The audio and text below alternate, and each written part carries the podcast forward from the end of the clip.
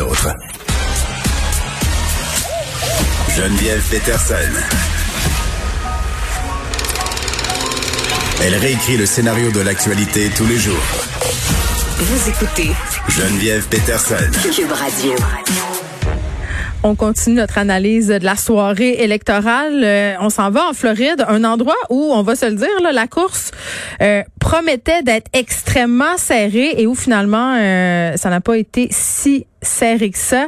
Donald Trump l'a emporté hier soir avec plus de 51% des voix, contre un peu moins de 48% pour le clan Biden. On rejoint à Daytona Beach le journaliste indépendant Boris Pro. On lui avait parlé la semaine dernière justement de l'issue potentielle de cette élection dans cet État qui est clé. Boris, salut.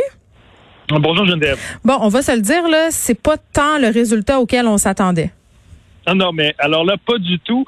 Les sondages, on s'en parlait la semaine dernière, ont été euh, complètement à côté de la plaque. On prédisait une avance de Biden, pas plus tard qu'hier soir, en dedans de la marge d'erreur, mais quand même là, de 3, 4 points d'avance. Et là, ce qu'on voit, c'est une défaite de Biden pire que ce qu'avait connu Hillary Clinton il y a quatre ans. Clinton tirait de l'arrière là, par euh, un peu plus d'un point de pourcentage il y a quatre ans. Et là, euh, Biden, qui a recueilli trois points de moins que Donald Trump.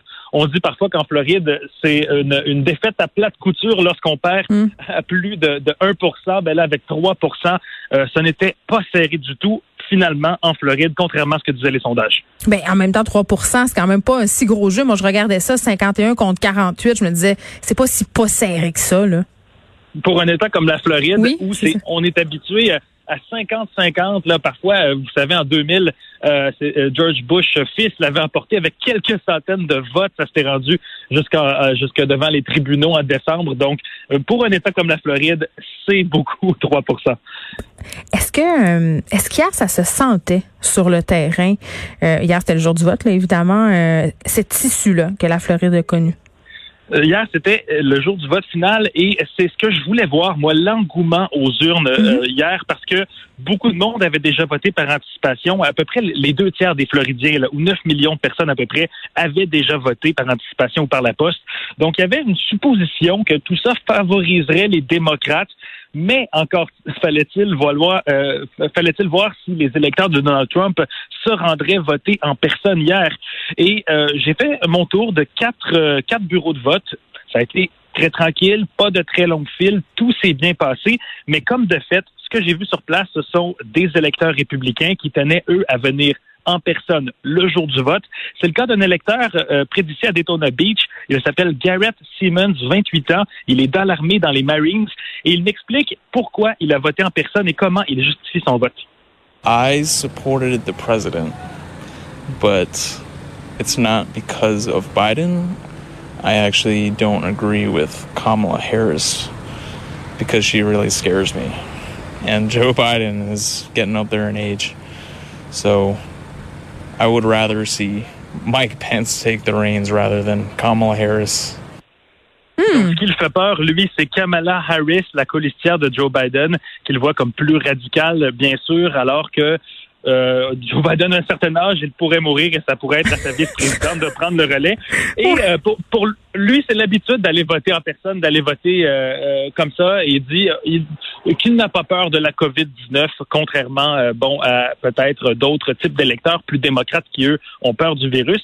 Et j'aimerais rajouter que c'est à cause d'électeurs comme Garrett, en fait, qu'on voyait au départ euh, une Floride plutôt démocrate lorsqu'on voyait les premières minutes de la soirée électorale et puis lorsqu'on a compté les votes en personne, ben ce sont des votes comme ceux euh, de Garrett qu'on a entendus qui se sont mis à faire pencher la balance du côté de Trump.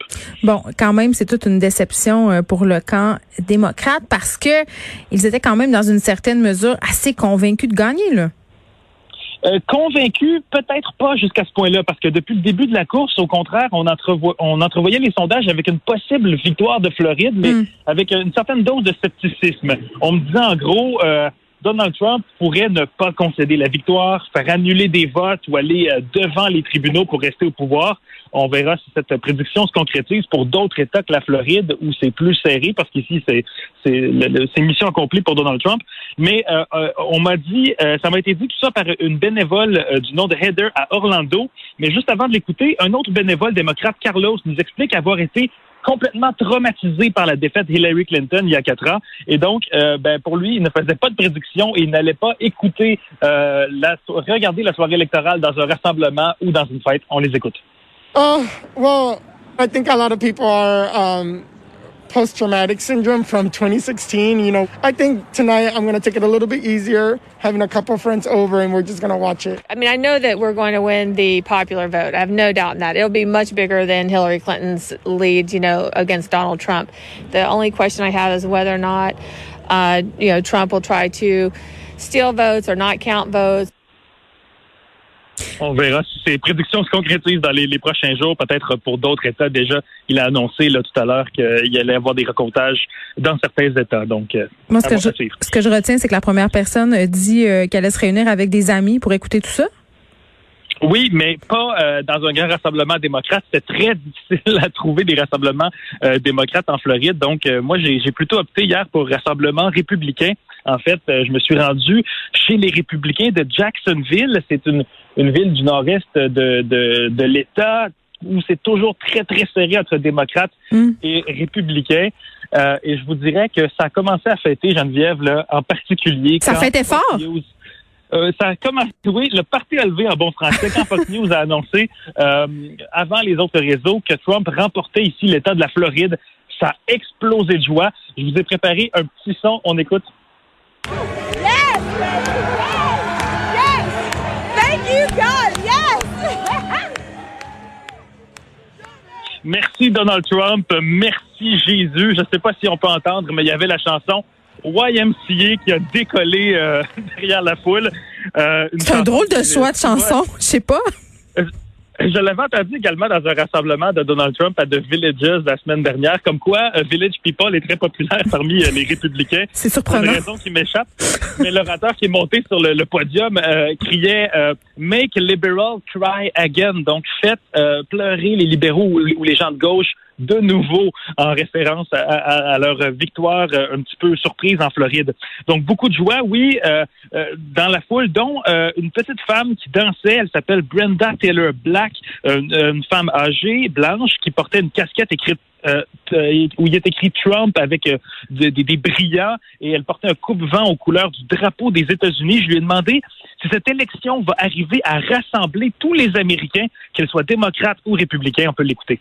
And you know, the media, you're part of the media, but anyway, they, you know, the liberal media, they make it worse than it is. It's not that bad. I mean, you're going to have it, yes, but it's it's not as bad as they say it is. So, yeah, it's good. It's all good. Vous comprenez qu'elle n'a pas apprécié ma question. Elle dit ça, c'est les médias comme vous, euh, les médias libéraux, les médias de gauche euh, qui euh, font valoir que l'État, le pays est très divisé. Elle dit c'est pas si pire que ça, c'est des mensonges. Et elle dit en quittant qu'elle déteste les médias. Donc c'est peut-être une conséquence, Geneviève, euh, certaine de l'élection ici en Floride, élection qui a été très incorrectement prédite avec les sondages. C'est qu'il il y a une certaine déconnexion entre la population et les grands médias qui risque de s'accentuer encore puisque euh, bon Biden qui est en difficulté en Floride, euh, euh, les grandes chaînes ne l'ont pas du tout vu venir et ça vient en quelque sorte valider tous ceux qui étaient très critiques du travail des médias et des journalistes ici et ça je vous parie que ça pourrait prendre des années avant de se réconcilier. Oui, puis on va s'attarder tantôt à savoir pourquoi les sondages se sont autant trompés. Boris Prou, merci, qui est journaliste indépendant en Floride pour les élections américaines. Merci d'avoir couvert ça pour nous. C'est un grand plaisir. Au revoir. Au revoir.